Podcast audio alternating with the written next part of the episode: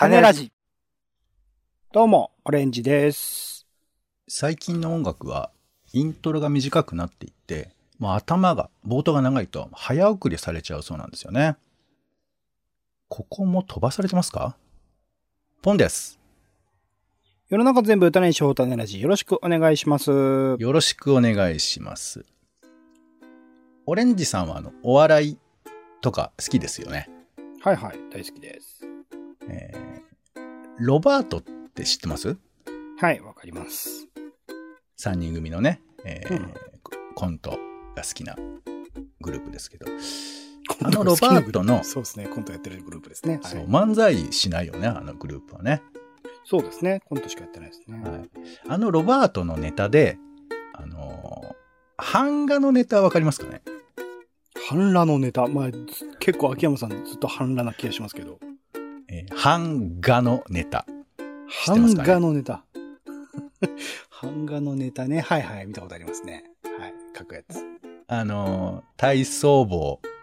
とか被って、うん。で、あの、版画のワンシーンでパッと止まるみたいな、そういう。リコーダー持ったりとかね。出てくそうでそのリコーダーが、なぜかちょっとぐにょっと曲がってたりだとか、はいはい。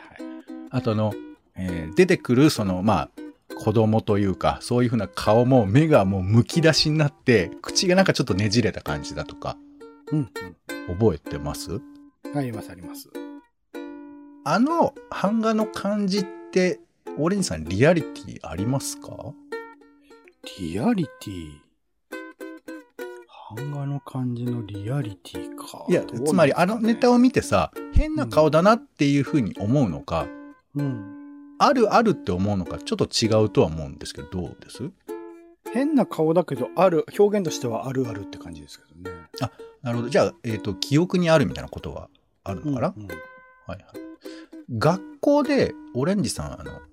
版画って習ってました？習ったっつうか、やりましたよ、小学校の時、図工の授業で。おおおやりましたか？やりましたか、うん。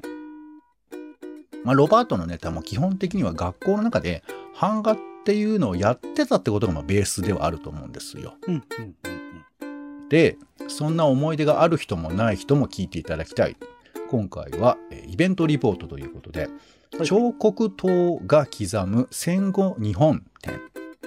二つの民衆版画運動。工場で、田んぼで、教室でみんなかつては版画家だったという展示に行ってきた話をしたいと思います。うん。はい。えーこの版画っていうのが、なんで学校の現場で行われていたのかっていうふうなことの、まあ、一つの、まあ、うん、薄くこ答えにもなっているような、うん。そんな展示でもありまして、これがですね、町田市立国際版画美術館というところでやってまして。結構ね、町田の駅から15分ぐらいのところだから、まあ、なかなか行く機会はないとは思うんですけど、まあ、特に版画好きとかね、でないと。うん、うん。まあ、そんな場所で行われておりまして、えー約400点の作品と資料が一度に返したという展示でした。うんはい。で、えっと、まあ、僕も学校の時、学生の時は、版画のをやったな、みたいな記憶があって、で、まあ、版画一応ね、どういうものか。元となる版に、まあ、えー絵の具とか、まあ、大体墨が多かったらなんか黒いものを塗って、黒いインクを塗って、で、その上から紙をペチャッと貼って、で、それに写し取ったものが、まあ、版画っていうことですよね。で、なんでこれが学校でやっていたのかっていうことについて、実は、えー1951年ぐらいから教育版画運動っていうのがあって、で、そこのは教育版画運動。うんそう。で、その働きかけで学校現、教育現場で版画をもっと盛り上げていこうっていうのがあったからこその、えー学校現場での版画なんですって。うん。で、この展示の一番最後は、もういろんな学校が作った、えー版画の作品。もうそれもそんなちっちゃいもんじゃないですよ。2、3メートルとかさ。まあ、一番でかいのは、5、えー6、7メートルサイズのもう美術館の天井つくぐらいの巨大な版画とかが展示されていて、うん。でそれ全部学学生であの生徒さんが作ってるんですよね子供たちが。でそういうふうなものがまあ作られていったっていうふうなことがあるんですけれどでその教育版画運動のさらに手前に戦後版画運動ってのがあったらしいの。うん。これが1947年ぐらいからということですから、まあ、戦後すぐにということだよね。でこの、まあ、流れの中で、まあ、いろんなことを感じましてで僕なんかまあ本当にその流れ本編の話も面白かったんですけどいろいろこぼれてきたことも面白くていやこれは版画っていうのはちょっとバカにできねえなっていうふうなことを思ったっていう、まあ、ことなんですが、まあ、ちょっと話を進めたいと思います。版画が日本と中国とソ連とドイツと世界をつないでいたっていう話がまず一つ。はい。戦後版画運動っていうのがあったっていう話をしたんですけど、戦後にね、まあ、1947年に日本に中国木国っていう、まあ、えー木を彫る、その版画、中国の版画が、えー伝えられたんですって、47年にね。で、そこから、えー戦前の日本にあったプロレタリア美術、まあ、えー労働者の美術みたいなことかな。あと、まあ、風刺漫画とか、そういう風な人たちが、これはいいねって言って、ちょっとまあ盛り上がったらしいんです。で、その版画というカルチャーを、えーまあ実際にその展示をね、当時したんですけど、これ展示をするだけじゃないんですよ。展示をしてそのやり方をどうぞみんな覚えてくださいって言って、その技術まで伝えることがセットになるようなことを始めたんですよ。だから戦後に、えーまあ、労働運動、農民運動、平和運動みたいなところと、えー実際にだから作品を見せるっていうだけではなくてそういうふうな人たち、まあ、頑張って働いてる人たちに、えー版画やってみようみたいなことを伝えるみたいなことが行われていたんだって。いやこれは全然知らなくてまあそれはだからまあ中国で描かれていたものとかそういうふうなものの作品が、まあ、非常にこうリアリズムの現状の中国の厳しい状況を描くみたいな作品だとかそういうふうなものが多かったのでまあ、えー労働者の人たちもね頑張って今の生々しい自分たちの声を届けてくださいみたいなことだったのかもしれないんですけどそういうふうなことで作品見るだけではなくて作品も作るセットでこの戦後版画運動っていうのが広がっていったんですって。でちなみにその中国の流れっていうのはさらにその手前にはなんかドイツの有名な作家さんなんかもいてケーテ・コルビッツっていう、まあ、女性のドイツの女性の、えー版画家さんなんですけどこの人のカール・リーブクネヒトの追悼っていう作品、えーと真ん中で多分このカールさんという人が亡くなっていてその周りを、まあ、悲しみにむせび泣く人たちが囲んでいるっていう版画作品があるんですけど、まあ、これが非常に、えー有名な作品なんですがこの作品を模したような作品が結構続いていくんですね。でこれは多分、えーこの版画というふうな、えー流れの中で、まあ、これが多分ちょっと社会的なことを描いている作品なんだと思うんですけどその作品を続けていくことが意味があったりするのかなというふうに思っています。まあ後にこれ日本人とかも真似ていくみたいなことがあったりするんですけどね。まあ、みたいなことでその戦後の版画運動っていうのが、えー中国のとのやり取りでこれなんか、えー日本と中国がつながっているんだけど中国が来ただけじゃなくて日本も中国に行って展覧会をするみたいなそういうふうなこともあったって書かれあの紹介されててあなんか中国とそんなつながりがあったんだなってことを思ったんですけどでその流れで言うと日本とソ連とも当時ですよ戦後ねやり取りをしてたっていうのが出てきましてその版画を通じてだから版画の運動が、まあ、多分それはあのプロレタリアとか労働者を応援するみたいなところのベースがあって世界中をつないでいったんだなというふうに思うんですけどこの2022年の今と比べるとなんか不思議な感じがするじゃない。日本とそういう風なレベルで付き合いがあったんだなということをちょっと見て僕はあの嬉しくもあり切なくもあるみたいな気持ちになったんですけど、まあ、そういう風な戦後版画運動というのがまあ労働運動でもありながら実際にこう作品を見せるではなくて手を使って、えー手法を伝えていく。でさらにそれは世界もつなげていくみたいなそういうことをやってたっていうのが、まあ、あと紹介されてまして。これはとっても面白いなと思ったんですよね。で、まあ、その中で様々な、えー作家さんとかが出てきて、まあ、えっ、と、なんかね、当時、版画をベースにしたミニコミみたいなのも大量に日本中で作られて、まあ、そういう紹介もされてましたけども、えー本当に日本中でその版画が盛り上がっていたんだなと。まあ、もちろんそれは、あの、えーなんていうかな、メジャーなカルチャーになっていたかどうかは若干わからないところがあって、まあ、そういう労働者の人たち関連でちょっと流行っていたみたいなことなのかなとは思うんですけど、聞いたことないでしょあんまりその版画が流行ってたとか。そうですね。流行っていた。流行るものでもないような感じね。そう、まあ、流行るって言葉のね、あの、ニュアンスにあんまり近くはないとは思うんですけど、まあ、そういうのがあったということで。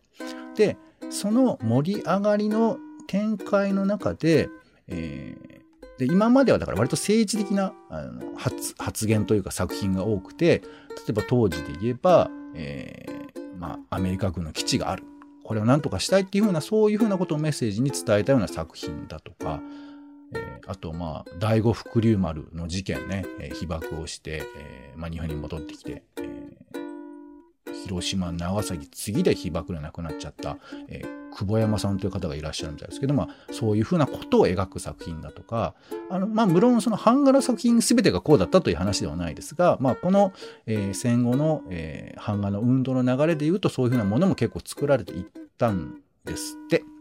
なんですけど、えーこの運動をじゃあもっと次に進められないかっていうふうな話の中でじゃあ教育の方にこういうふうなことを伝えられないかっていうふうな話がありましてさっき冒頭で言いました教育版画運動というふうにつながっていくんだって。でその教育のシーンでも版画をもっと利用してほしいというかこの版画の精神みたいなものを大事にするといいよみたいな話があるんですけどこれ若干難しいんだだけどその当時の教育現場僕ちょっと完全に調べきれてはいないけど要するにその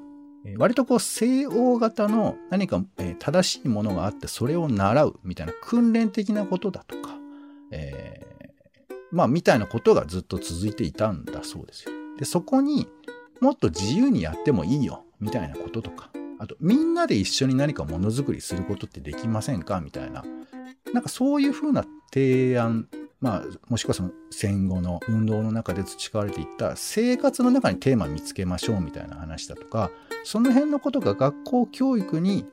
もっと反映されてもいいんじゃないかな？みたいなことがどうやらあったらしく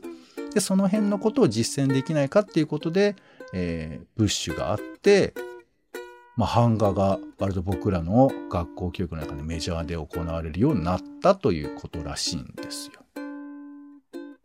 で、その辺の、まあちょっと細かな技術的なことは僕もまた調べたいとは思うんですけど、ちょっと映像とかが流れていて、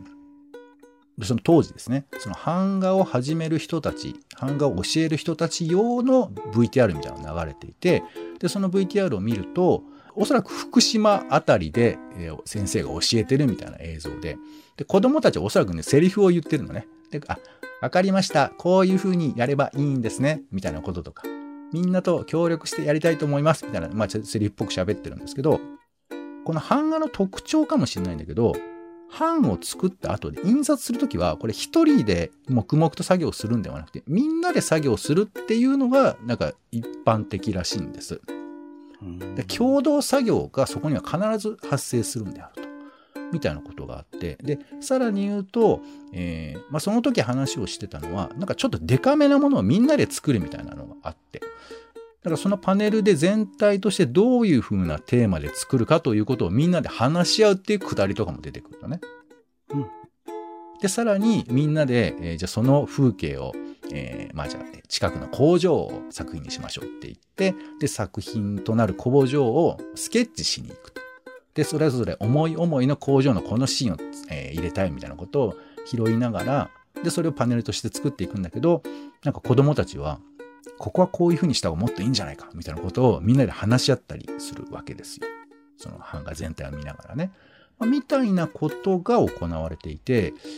まあ、この版画以外でそういうことが行われていなかったと僕は断言できないけど、ただその版画っていう表現の中に、そういうふうな、まあ、考え方とか、みんなの取り組む姿勢みたいなものが織り込まれていったっていうことは、なんかとっても面白いなと思って、それってさっき言ってたその戦後に、え版画っていう手法を、まあ、中国からもらった方法を活かして、生活だとか自分たちが苦しいこととか、そのテーマが神様とか美しいものじゃなくて、自分たちの隣にあることをテーマにしたっていうふうなことと、なんかちょっと似ているのかなと思って、まあ、もっと言うと、版画っていう手法と何か考え方みたいなものが一体化してるってことなんだよね。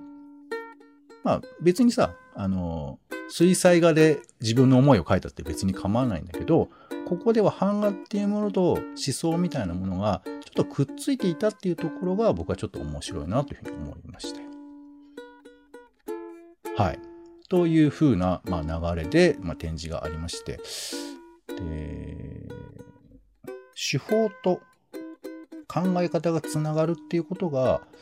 一つこう、面白いことでもあり、なかなかこう、歴史的に紐解きにくいというか、まあ、一つの運動じゃないかっていうふうなことが、なんか美術として扱われにくいみたいなところもあったんじゃないかなというのは、感想としては思いました。うん、うん、うんうん。ただ、まあその逆に言うと版画っていう、まあ、僕らが割と身近に感じていたものが、なんでこう、言語化されにくいのかなっていうあたりは、まあもったいないなっていうような感覚もあったりはしましたよ。うん、うん。っていう、まあ話なんですが。で最後に、えーちょっといくつかこんな作品がありましたっていうことをちょっとご紹介していきたいと思います。はい。で、話の中でもちょっと言いましたけど、えーやっぱりなんかね、最初の、まあ、戦後の部分で言うと、やっぱこう、自分たちがすごく困ってるとか、危機に感じているみたいなことで言うと、まあ、基地の闘争とか、第五福竜丸の話だとか、そういう風な作品はすごく多くて、あとまあ戦争明けだと、えー少尉軍人の人たちを取り囲んでる版画だとか、そういう風なものも結構ありました。でそんな中で、えー、雲野光弘さんっていう人、まあ、この人有名な版画家さんに大きくなったとなるんですけど、この人の中学の時の作品で、朝鮮の部落の風景を、えー連作で作りたいみたいなことがあって、なんかちょっとこう、あの、は話ややこしいんですけど、版画って、なんかその、一つの、なんか形態として、えー複数枚版画を連ねることによって、一つの物語を見せるみたいな、なんかそういう形式があるんだって。うん一枚で完結しないというか。まあ、みたいな中で、この、えー朝鮮部落を描きたいと思ったんだけど、その取材がなかなかできなくて。だからちょっとまあ透明で見るとか想像で書くみたいなことをした後の感想として、こう取材ができなかったことは非常に自分としては悔しいみたいなのが書かれていて、なんかこう、先ほどのまあリアリズムみたいな話で言うと、やっぱこう、こういうふうなものを描きたいっていうふうなことを想像で書くじゃなくて、ちゃんと目で見るみたいなことができなきゃいけないんだっていうふうな思いみたいなものがちょっとそこには感じられたりしました。他にも、あの、版画で有名なのだと、えーアイヌ・アノ・アン・アイヌっていう風な、えー絵本があるんですけど、この表紙も版画なんですよ。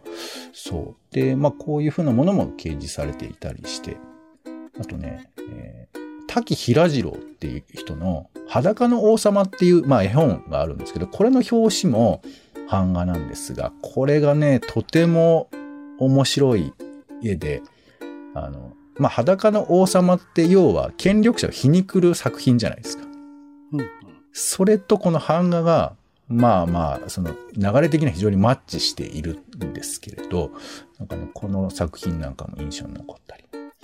あと、まあ、社会に対してやっぱ一括入れるという意味では、えー小口一郎、小口一郎さんの、購読に追われてという作品で、あ、購読に追われてっていう、えー連作の中の治水か破水かっていうところで、まあ、要はあの、田中正造っておじさん覚えてます？はい。あの、直訴した人ですね。そうそうそう。あの時期、そしてまあちょっとヒゲが、えー豊かのおじいちゃんが怒ってる版画の絵があって、いやこれとかも、まあもちろん、あの、普通に油絵とかでもいろいろいいんだろうけど、この版画の迫力みたいなものは、いや、版画に合うよなぁなんて思ったりして。だから、僕はちょっとこれ説明しきれないですけど、社会運動とかいうものと、この版画っていうのが結びついたのは、やっぱこの手法みたいなものと何かこう、いいマッチングがあったのかもしれないなとか、なんかそんなことはちょっと思ったりしましたね。うんで、まあ一番最後のコーナーでは、学生、まあ、生徒か、えー子供たち、小学生が主にですけども、小中学生がね、作品を並べていて、えーこの中ではね、1970年に東京都府中市立府中第八小学校の小学生の20名が、新宿西口駅前を版画で作ってまして、これも、えー約1メーターかける2メートルみたいな、まあ、大きい作品なんですけど、これまあみんなで作っていましたよ。当時のまあ新宿西口がわかるのも面白いんですけど、なんかこうそういう風な、まあ当時あれですよね、70年代ですから、社会運動とか盛り上がってる時代のこの西口を取り上げたっていうのも面白いなというふうに思ったりもしますよね。そして、青森県八戸市立港中学校養護学校の生徒たちが作った虹の上を飛ぶ船というやつなんですけれど、天馬と牛と鳥が夜空をかけていくという作品。まあ、ちょっと検索してみていただくぐらいしかないんですが、えっ、とね、空を、まあ、天馬がかけているような、まあ、ちょっと幻想的な作品なんですけれど、この作品は実はある有名なアニメ映画に出てきているんですよ。うん。まあこれ想像つかないよね、これだけ言われてもね。魔女の宅急便っていう映画があるじゃないですか。はい。この中で、えーウルスラっていう人の絵が出てくるらしいんですけど、うん。えーまあ、キキと、えー誰か喋ってて、その、はい、後ろに飾ってある絵が、ほぼこれなんですって。うん。で、あのーまあ、実際に、あのー展示の中の紹介を見ると、この絵をベースにして、ちょっと宮崎駿さんが描き加えた絵をそこに入れたっていうふうな話があるから、だからまあ、まあ、見れば当然元ってわかるんですけど、じゃあ、ベースはまさにそれの作品なんですね。で、実際この絵はね、でかいんですよ。1820×900 ということで、まあ、約2メートル1メートルみたいな巨大なものなんですけれど、そういう風なものを、えー多分これを見て感動されたのかな？宮崎駿さんはみたいなことなんですけど、で、この実は駿さんと版画には奇妙な縁がありまして、うん。宮崎駿さんの奥さん、あんま知らないかもしれない。僕も知らなかった。太田明美さんという方なんですって。うんで、この太田明美さんのお父さんが太田講師って人なんだって。うん。で、この人は版画家さんなんです。えー。で、この太田講師さんは日本でその版画教育を広めようということで運動があったって言ったんですけど、それに大きく関わっていて、日本教育版画協会、これの、えー講師として立っていたそうなんですよ。うん。というようなことがあったと。だから親戚ってことですよね。うん。で、さらに、この太田講師さんの机、作業机みたいなものがジブリ美術館とかにあったりするんだって。うん。で、そこにその、まあ、えー先ほどの絵も、えーレプリカで飾ってあるみたいなこともあるらしいんですが、なんかキャプションはついてないらしいんですけど、その辺がちょっとジブリっぽいなというふうに思いますが、まあなんかそんな縁なんかもあるらしくて、だから版画とか、この版画教育みたいなものは、あんまりこう、僕らは言語化して普段語ってないけど、なんかどこかつ、そのそこに流れているものとして、もしかしたらそう教育現場とかを知ってた人とか、あとハンガー業界のことをちょっと知ってた人は、そういう運動があったことを知ってたんじゃないかなっていうこともあって、まあ僕らはやっぱ世代的にちょっとね、随分後なんで分かりづらいんですけど、そういうふうなものがあって、僕らの美術だとか考え方だとか教育みたいなものが作られていったっていう側面が、まあ歴史の、なんていうか、中にうずもれてしまっているんだけど、実はあったってこともちょっと想像できるなというふうに思ったりします。うんで、ちなみに、じゃあ今、版画ってやってんのかなっていう話なんですけど、学校の教育現場でね。うん。で、ちょっと僕あの学校に問い合わせ、ちょっとするの、まだ勇気がなくてできなかったんで、ちょっとネットでいくつか検索してみたんですが、2020年頃の、えー検索結果によると、いくつか版画作品作りましたとかって紹介を出てくるんですね、小学校とかで。うん。なので、今でもどうやらやってはいるんじゃないかなというふうに思います。ただ、それが、あの、こういうふうな歴史があってというふうなことを踏まえているのかどうかはちょっとわからないんですけど、ただ、えっ、と、いく、一つね、ちょっと見つけたんですよ。版画教育っていうふうな中で、えーなんかその、教育関係のウェブサイトの中で、こういうコメントがあって、えー木版画についてどういうふうにしたらいいですかみたいな問い合わせの中で、学校の先生がこう答えていて、木版画は個人の作品とはいえ、死体の段階から友達と話し合う。彫刻刀の使い方を確認し合う。協力して印刷する。作品を鑑賞し合う。活動班での協力や交流が欠かせないものだというふうなことを書いてあるんですね。うんなので、やっぱ版画っていうのはみんなで作っていくものみたいな思想というか、まあ、考え方というか、まあ、教育目的が今でもどうやら残っているんじゃないかなっていうことをちょっとここからは感じ取れるんですよ。うん。うん。なので、まあ、版画っていう一美術形態というふうに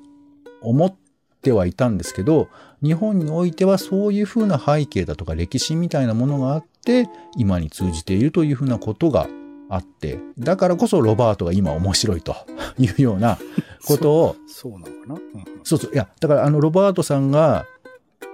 結構自由な描き方というか、まあそんな風にならないじゃないみたいなことが絵として描かれてるんだけど、それは版画の思想なんだよね。自由に描いてもいいよっていうのがベースにあるんですって。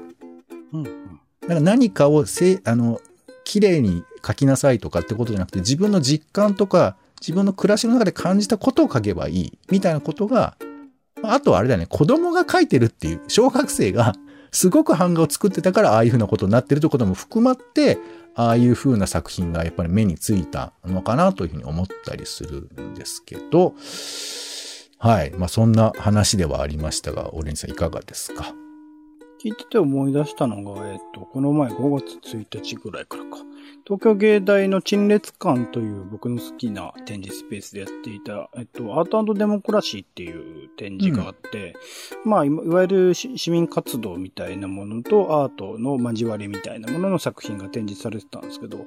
それの一つの作品が確か多分版画なんじゃないかな。版画で、いろいろ過去に起きた民主運動を、それこそ米騒動から始まって最近のデモに至るまで、いろいろな図柄で、えー描いたような版画の作品がまとめて展示されていたのは結構印象的で、なんかそういう、なんていうんですかね、単純に、えっと、絵とかで描いたのではないインパクト、かつ、版画だからこそ複製可能、いろんな人に、こう、手、手渡すことができる印刷したものっていう意味で言うと、そういうなんか民主運動と版画みたいなところで見るとまた面白いのかもしれないなっていうのはちょっと思いましたね。うん。